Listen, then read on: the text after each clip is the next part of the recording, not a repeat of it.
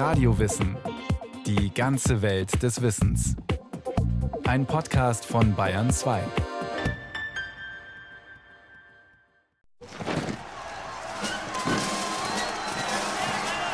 Es ist der 18. Oktober 1913. In Leipzig feiert das Wilhelminische Kaiserreich sich selbst. Das Völkerschlachtdenkmal wird eingeweiht. Krieger, Sänger, Turn- und Schützenvereine aus dem ganzen Reich versammeln sich dort, wo 100 Jahre zuvor Napoleon seine größte Schlacht verlor. Gut 100.000 Menschen stehen stramm, als Kaiser Wilhelm II. das Festgelände erreicht. Genau eine Woche vorher, gut 200 Kilometer entfernt, auf einer Bergkuppe östlich von Kassel. Es trafen da 2.000, 3.000 junge Menschen aufeinander, die eigentlich genau das, was man damals in Jugend sah, auch verkörperten. Das heißt, sie sangen, sie tanzten, sie umkreisten das Feuer, sie waren sehr locker im Umgang miteinander.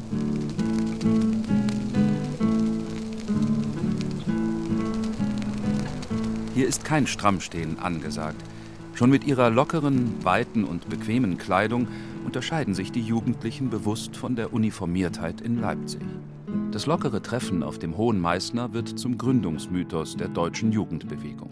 Denn das Zusammentreffen auf der Bergkuppe gilt heute als erstes Treffen der sogenannten Freideutschen Jugend, als Kulminations- und Wendepunkt einer Bewegung, die um 1900 entstanden ist.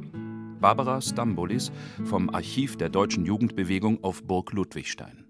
Die Anzahl der Jugendlichen, die von dieser Bewegung vor dem Ersten Weltkrieg erfasst wurde, ist sicherlich in Zahlen bemessen nicht größer als 10.000, etwa 10.000, 15.000 zu veranschlagen gewesen.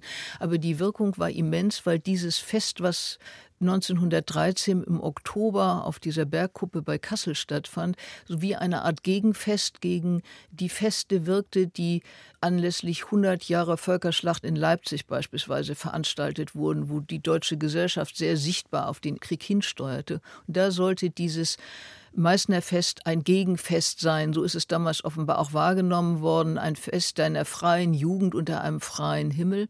Das waren schon hohe und für die Zeit keineswegs alltägliche Ziele. Eine freie Jugend.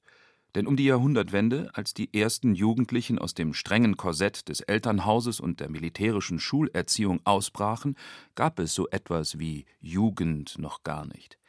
Der Gedanke, dass die Zeit zwischen Kindheit und Erwachsenenalter mehr ist als eine Übergangszeit mit dem Ziel, zu einem guten Untertan heranzuwachsen, kommt tatsächlich jetzt erst auf. Zum einen begann man um 1900 sich sehr intensiv in den Wissenschaften mit Kindheit und Jugend zu beschäftigen. Das heißt, die Psychologie, die Pädagogik, Reformpädagogik vor allen Dingen entwickelte einen neuen Blick auf die Jugend. Und zwar auf eine Jugend, die nicht so ein irgendwie gearteter Übergang zwischen Kindheit und Erwachsenen sein sollte, sondern eine Lebensphase mit ganz eigenem Wert, in der sich das Selbst entwickelt, in der Menschen auch geschützt werden sollen, in einem Raum aufwachsen, wo sie gute Bedingungen haben, um eben erwachsen zu werden. Und das war in der damaligen Gesellschaft durchaus nicht der Fall. Sigmund Freud zum Beispiel hat sich auf einem Kongress den damals grassierenden Schülerselbstmorden gewidmet. Es waren viele junge Leute auf den Schulen sehr stark unter Druck unter einem psychischen Druck, auch die gesellschaftlichen Anforderungen waren sehr hoch und dann setzte diese Bewegung an, in der man sagte, Jugend muss ein Schutzraum sein. Den Schutzraum suchen sich die Jugendlichen außerhalb der Gesellschaft und außerhalb der schnell wachsenden Städte, die sie mehr und mehr als lebensfeindlichen Raum ansehen. Aus grauer Städte Mauern ziehen wir durch Wald und Feld. Wer bleibt, der mag versauern,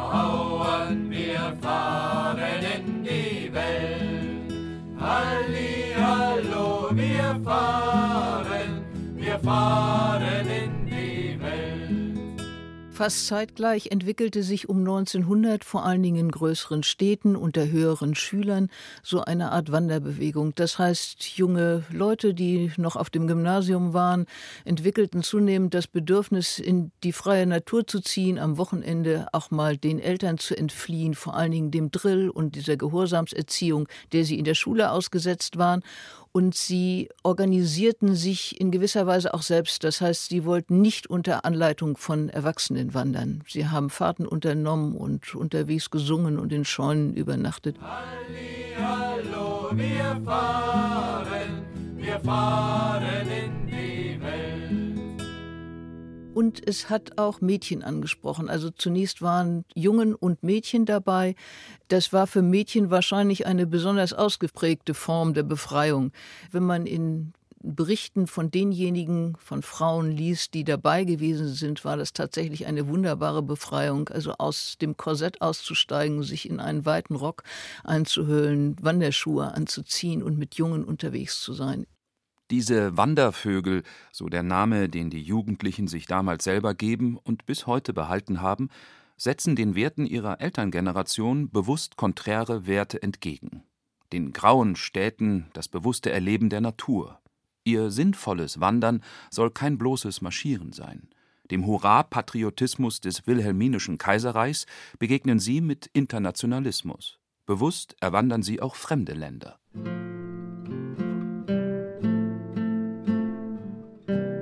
Immer mit im Gepäck eine Gitarre und ein Liederbuch. Auch das Ausdruck des jugendlichen Aufbegehrens. Bewusst setzen die Jugendlichen gegen die Musik ihres Elternhauses, damals meist Kunstmusik an einem Klavier oder Flügel in städtischen Salons dargeboten, das Lagerfeuergeklampfe. Gesungen werden hauptsächlich Volkslieder, die bereits 100 Jahre zuvor die Gemüter bewegten. Denn auch mit dem blinden Fortschrittsglauben ihrer technisierten Zeit wollen die Wandervögel nichts zu tun haben. Sie besinnen sich auf die Romantik zurück. Daher wohl auch der Name Wandervögel. Barbara Stampolis erstmals erwähnt ist es sicherlich schon bei Eichendorff. Das heißt, es geht in eine so romantische Aufbruchbewegung 100 Jahre früher zurück. Belegt konkret ist es tatsächlich in verschiedenen Liedern und es gehört dann auch in ein Lied der Anfangszeit. Da ist von Wandervögeln die Rede und dem Aufbruch, sie sind unterwegs, die blaue Blume zu suchen. Da ist natürlich ein Bezug zu der Romantik 100 Jahre früher auch gegeben. Wir wollen zu Land ausfahren, wohl über die Fluren weit, aufwärts zu den klaren Gipfeln der Einsamkeit, wollen lauschen, woher der Sturmwind braust, schauen, was hinter den Bergen aus und wie die Welt so weit. Und wie die Welt so weit. Doch die aufbegehrende Jugend ist nicht allein. Anfang des 20. Jahrhunderts fühlen nicht nur diese einige tausend Jugendlichen, dass die Gesellschaft mit ihrem ungesunden, natur- und körperfeindlichen Lebenswandel sich in eine Sackgasse gebracht hat. So entstehen zeitgleich etliche andere Reformbewegungen. Der Maler Karl Wilhelm Diefenbach etwa praktiziert mit seiner Landkommune Himmelhof die Freikörperkultur und die vegane Ernährung. Der Schweizer Arzt Maximilian Bircher entwickelt die Rohkostdiät, bekannt geworden als Bircher-Müsli. Eine weltweite Abstinenzbewegung verteufelt den Alkohol als erbgutschädigend. Man kann sich natürlich fragen, was passiert? Kommt das aus dem luftleeren Raum?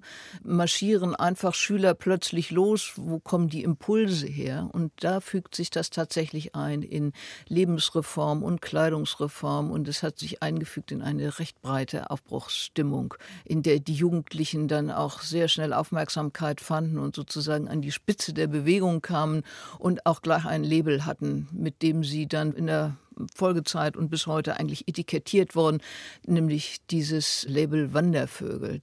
Das heißt, Jugend wurde auch mit vielen Konnotationen belegt, wie Zukunftsträchtigkeit, Aufbruch, Hoffnung, Licht, Freude. Und in entsprechenden Reformbewegungen findet sich da dann entsprechend auch bildlich ikonografisch immer wieder so ein Ausdruck dafür. Es gibt zum Beispiel kurz vor dem Ersten Weltkrieg ein Künstler, der eine Figur entworfen hat, die nennt er das Lichtgebet. Da ist so ein junger Mensch drauf zu sehen, könnte Mädchen, Junge fast sein, und er reckt die Hände zur Sonne, also wie so ein Sonnengruß bei Yoga würde man heute wahrscheinlich assoziieren. Und es ist eben ein junger Mensch, der sich der Zukunft entgegenstreckt. Und so wurde das Treffen 1913 auf dem Hohen Meißner nicht nur für die dort versammelte Jugend Hoffnung auf eine neue, erleuchtete Gesellschaft, die das graue Kaiserreich abwerfen wird. Da sprach ein Reformpädagoge, der dann diesen Zukunftshoffnungen auf die Jugend, auf eine neue Gesellschaft in einer sehr bekannten Rede auch nochmal Ausdruck verlieh. Und er benutzte dort eine Formulierung, die uns vielleicht ein bisschen schauern lässt, aber in die damalige Zeit ganz gut passt. Er forderte diese jungen Menschen auf diesem Fest auf, Krieger des Lichts zu werden. Es muss denn das Schwert nun entscheiden mitten im Frieden überfällt uns der Feind. Darum auf zu den Waffen. Auf Krieg werden die Jugendlichen nicht mehr lange zu warten haben. Nicht einmal ein Jahr später und viele Krieger des Lichts finden sich in einem Erdloch in Flandern wieder. Schier zahllose sind bereits gefallen, Zehntausende allein auf dem Schlachtfeld von Langemark im November 1914. Zehntausende, die noch einige Monate zuvor jubelnd in einen Krieg gezogen waren, den sie sich vorgestellt hatten als einen schnellen, heroischen Kampf unter stolzen Kriegern. Diese Illusion ist ihnen sehr schnell abhanden gekommen, weil der Krieg ein anderer war als alle anderen davor mit den Massenschlachten. Langemark ist zum Symbol dieser freiwilligen Jugend geworden, die in den Krieg zog und quasi für diesen Krieg geopfert wurde oder sich opfern ließ und enttäuscht war.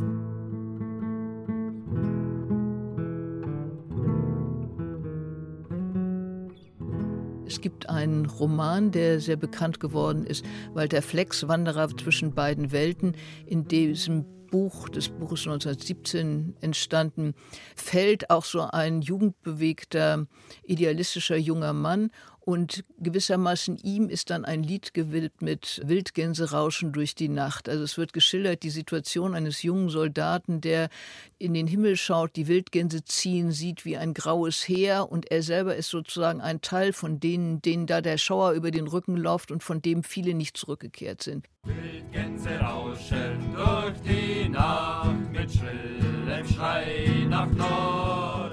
Der Krieg wird zum einschneidenden Erlebnis für eine ganze Generation Jugendlicher, die zuvor noch singend durch die Wälder gezogen waren und als Lichtgestalten glorifiziert wurden. Davon ist nach den Ereignissen 1914 bis 1918 nicht mehr viel übrig. Jeder vierte Wandervogel kommt aus dem Krieg nicht zurück, zahllose andere sind kriegsversehrt und desillusioniert. So ändert sich auch die Jugendbewegung nach dem Krieg rasch. Zwar gibt es noch einige Wandervögel, die bohemhafte, freie Züge haben, die sogenannte neue Schar des Vegetariers Friedrich Mucklamberti zum Beispiel. Sie zieht durch die Städte Frankens und Thüringens und feiert dort rauschende Tanzfeste. Doch nur kurz. Schon bald wird Mucklamberti der freien Liebe angeklagt, die er mit seinen meist weiblichen Anhängern genießt, und dem vagantenhaften Herumziehen der Blumenkinder wird ein Ende gesetzt. Doch die breite neue Jugendbewegung ist ganz anders. Barbara Stambulis es bildet sich die bündische Zeit heraus, die sehr stark männerbündisch orientiert ist und im Gegensatz zu der Zeit davor hierarchische Gruppen kennt, Gruppen, in denen es einen Führer gibt, eine Gefolgschaft gibt, verständlich vor dem Zeithintergrund. Die Weimarer Republik ist bekanntlich eine Zeit, die von großen Verunsicherungen geprägt war, wo die Regierungen häufiger wechselten, die Menschen in Angst und Schrecken lebten, weil sie nicht wussten, wie es mit ihnen wirtschaftlich weiterging. Das galt auch für diese junge Generation Person, die Halt und Orientierung suchte und die sich dann in diesen Bünden organisierte mit einem Führer und einer Fahne. Wenn wir da heute dran zurückdenken, denken wir natürlich an Hitler und den Führer. Doch in diesen Bünden der 20er Jahre ist das wohl noch etwas anderes gewesen. Man wollte sich selbst gewählten Führern zuwenden, die auch als Persönlichkeiten charismatisch waren oder überzeugend wirkten. Der wohl charismatischste von ihnen heißt Eberhard Köbel, kurz Tusk genannt. Den Beinamen hat er auf seinen berühmt gewordenen Skandinavienfahrten erhalten. Diese Fahrten, besonders die Lapplandfahrt im Jahr 1929, werden zum wohl bedeutendsten Einfluss auf die deutsche Jugendbewegung und zeigen noch heute Wirkung. Der schon zu Lebzeiten zur Legende gewordene Tusk bringt von dort nicht nur die Kote mit, das Zelt der Lappen mit einem Rauchabzug für die Feuerstelle in der Mitte, sondern auch Berichte und philosophische Gedanken, mit denen er in seinen zahlreichen Veröffentlichungen ein großes Publikum gewinnt. In der Folge wird die Fahrt zum zentralen Erlebnis der jugendlichen Männerbünde, die sich auch gerne mal gegenseitig Schlachten liefern, um dem anderen Bund die Fahne zu stehlen. Und ein Nachhauseschicken der dreckigen Wäsche, wie das noch 1910 den Wandervögeln in einem Buch geraten wurde, ist für Tusk, seine Jungs und ähnliche Bündler undenkbar. Wandern ist jetzt nicht mehr das vergnügliche Herumspazieren in Gottes herrlicher Natur. Es bekommt Expeditionscharakter. Die Bünde sind militärischer organisiert und somit eigentlich auch autonomer als die Wandervögel vor dem Krieg. Ihr Vorbild sind nicht die herumziehenden Vaganten des Mittelalters, sondern die Samurai, die japanischen Krieger, die stolz und ohne gesellschaftliche Bindung in die Schlacht zogen. Die neuen Bündler gleichen jetzt eher einer anderen Bewegung, die sich auch bereits um die Jahrhundertwende herausgebildet hat, den Pfadfindern.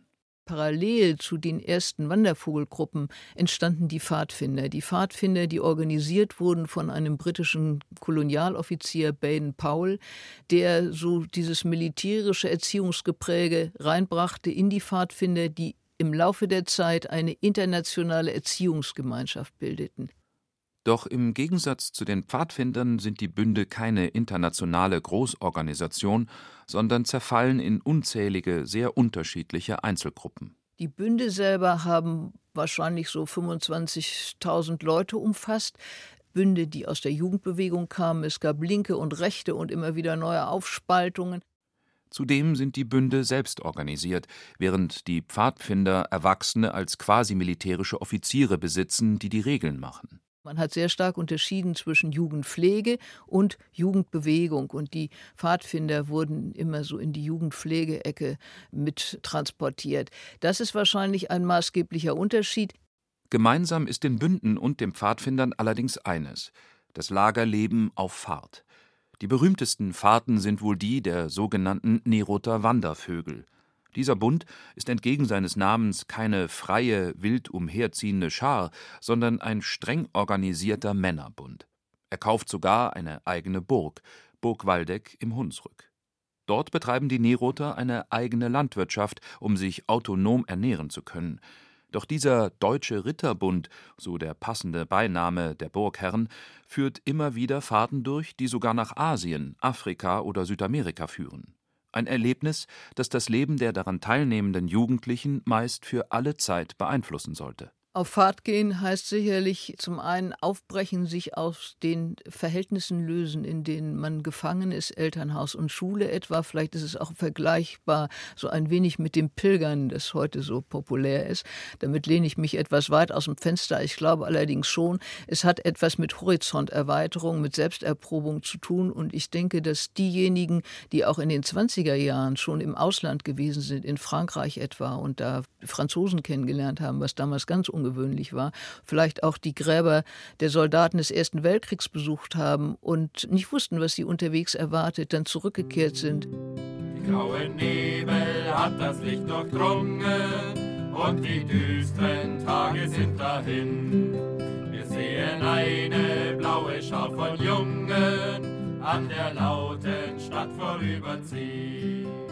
Die grauen Nebel, wie bei den Wandervögeln ist bei den Bünden noch immer das Naturerlebnis als Lebensalternative zur grauen, lärmenden Stadt ein wichtiges Ziel. Doch der Anspruch an die Jugend ist nun ein anderer geworden. Das Wandern ist nicht mehr Selbstzweck, sondern Selbsterprobung. Und aus ihr soll eine neue, bessere Gesellschaft erwachsen. Sie lassen alles in der Tiefe liegen, bringen nur sich selbst hinauf zum Licht. Sie wollen in den klaren Höhen siegen, einen Weg nach unten gibt es nicht. Immer öfter fällt der Begriff des neuen Reiches, eines Jugendreiches. Es spielt eine schon fast mythische Rolle, auch als klare Opposition zur Republik. Denn die Weimarer Republik mit ihrer unsicheren Demokratie war für die meisten Bündler nur ein aufoktroyiertes Übel. Sie werden Männer, die ihr Reich erringen, schützen vor dem großen Feind. Die Augen strahlen und die Lieder klingen und die Herzen sind im Kampf vereint. Hitlers Machtübernahme 1933 macht aus dem Reich zunächst eine gespaltene Gesellschaft. Das spiegelt sich auch in den Bünden wider. Während viele Bünde sich in die neue Jugendbewegung, die Hitlerjugend, integrieren, so sehen sich viele in klarer Opposition zu dieser Vereinigung. Denn die HJ ist im bündischen Sinn gar keine Jugendgemeinschaft. Mit innerer Wahrhaftigkeit, freier und selbstbestimmter Jugend, wie dies 1913 auf dem Hohen Meißner postuliert wurde, hat die HJ nämlich gar nichts am Hut. Die bündische Szene hat zum Teil versucht, in der Hitlerjugend zu wirken und hatte die Illusion, sie könnten da irgendwie Einfluss ausüben. Das hat natürlich nicht funktioniert. Es hat dann Gruppen gegeben, die so in einer Art Widerständigkeit gingen, wobei man sehr vorsichtig sein muss. Es ist ja nicht ein Widerstand, der den Staat umstürzen musste, sondern vielleicht auch eine Art so lebensweltliche Distanz, eine Möglichkeit, sich in Handlungsfeldern noch Freiräume zu erhalten, die dann allerdings immer kleiner wurden, sie sind auf Fahrt gegangen, sie haben versucht, ihre alten Lieder zu singen und noch miteinander etwas zu unternehmen. Und einige haben dann in den Kriegsjahren vor allen Dingen, sind sehr beobachtet worden und sind auch verfolgt worden von der Gestapo. So steht in klarer Opposition zu Hitler der legendäre Jugendführer Eberhard Köbel, Tusk. Er wird wegen kommunistischer Zersetzung verhaftet, geht nach seiner Haftentlassung 1934 ins Exil nach Schweden und England und schreibt glühende Pamphlete gegen Hitler und den Nationalsozialismus. Er war es, der einige Jahre zuvor unter den Jugendlichen eine Uniform eingeführt hatte, die ausgerechnet Hitlers Jungvolk übernehmen sollte. Und er war es, der noch vor kurzem mit seiner Gruppe ein neues Reich besungen hatte, im Lied die grauen Nebel. Sie werden Männer, die ihr Reich erringen, die es schützen vor dem großen Feind. Die Augen strahlen und die Lieder klingen und die Herzen sind im Kampf vereint. Am 17. Juni 1933 wird Baldur von Schirach Reichsjugendführer. Am selben Tag werden die Bünde aufgelöst.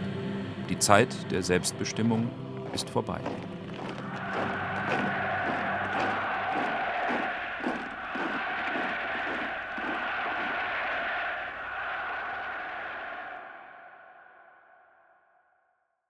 Sie hörten Jugendbewegungen in der Weimarer Republik, Romantik und Rebellion von Markus Mähner.